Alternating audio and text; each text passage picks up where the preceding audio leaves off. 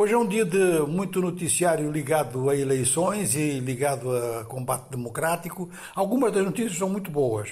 Vamos começar pelo Senegal, não sabemos se são boas ou são más, está naquela fase, naquele limbo entre a, votação e a contagem dos votos, contagem oficial, aí aparecem muito, muito, muitos números apontados pelos próprios partidos políticos. Já ontem aqui dissemos que a coligação presidencial uh, afirma que ganhou as eleições, tem a sua própria contagem, que lhe garante 30 dos 46 departamentos. Isto significa manter mais ou menos a mesma maioria, acima de 50%, que tem na atual Assembleia Nacional. Mas há duas coligações da oposição que contestam isto. Há uma que diz que faz 83 deputados, portanto, faria eh, um, um conjunto, uma bancada, que obrigaria eh, não só a, a, muitas articulações no Parlamento para que diversas medidas, como por exemplo o orçamento, eh, possam ser aprovados, mas que obrigaria a uma coabitação a nível do próprio governo. A outra coligação é dirigida pelo velho ex-presidente Ablaïwa, tem 96 anos, ele é cabeça de lista, mas é símbolo, mobiliza muito ainda pelo seu prestígio, mas eh, são os seus adjuntos, quando ele estava no poder, que de facto dirige esta coligação. Aqui eles não avançam números, mas dizem que há risco de manipulação e querem então mobilizar os senegaleses para se manterem de pé. É a expressão que está no comunicado.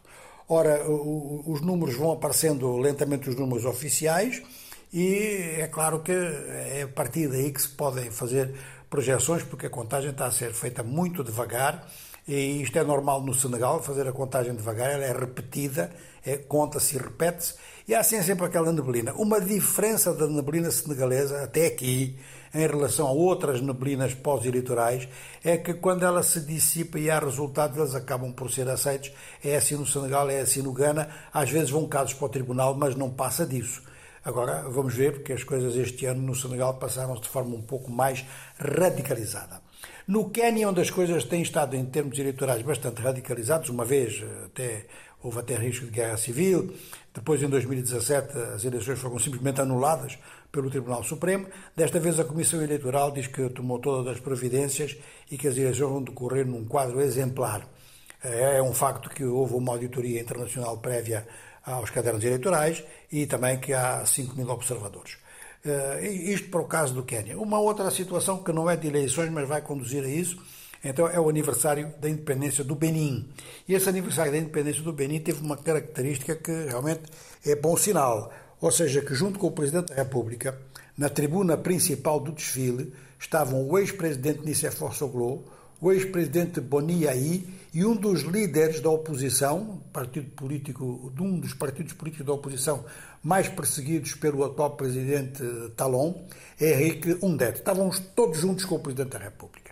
Isto é um gesto que até nem se esperava. Muita gente diz que é consequência de garantias que o Benin teria dado recentemente ao presidente francês quando passou por lá. E passou por lá uns dias. Outros dizem que realmente a situação estava, estava de tal forma explosiva que realmente o presidente Talon precisava de um pretexto para fazer este gesto. Ele, aliás, tinha libertado 30 presos políticos aqui há uns dias atrás. E, enfim, uma, uma notícia que também é boa. É que o governo da Argélia Uh, o Presidente da República, mesmo nominalmente e com a sua própria voz, tem feito muitas críticas ao governo militar do Mali. É importante para a Argélia que a situação maliana se estabilize, porque há uma grande fronteira entre os dois países e esta fronteira apresenta muitos sinais, mas frequentes, de passagem de jihadistas de um lado para o outro. Ora, eh, realmente o governo maliano é um governo de ditadura militar e esta tomada de posição da parte do governo da Argélia, então, é um grande apoio eh, aos democratas do, do, do, Mali e de outros países da costa oeste que querem ver aquela transição no Mali resolvida. Lembrando que o Mali está sob sanções da CDAO, CDAO que quer uma transição de no máximo dois anos e este golpe já tem mais de um ano e enquanto que os militares estão a propor uma transição de quatro anos. Esta posição da Argélia é uma posição forte, é uma pressão importante.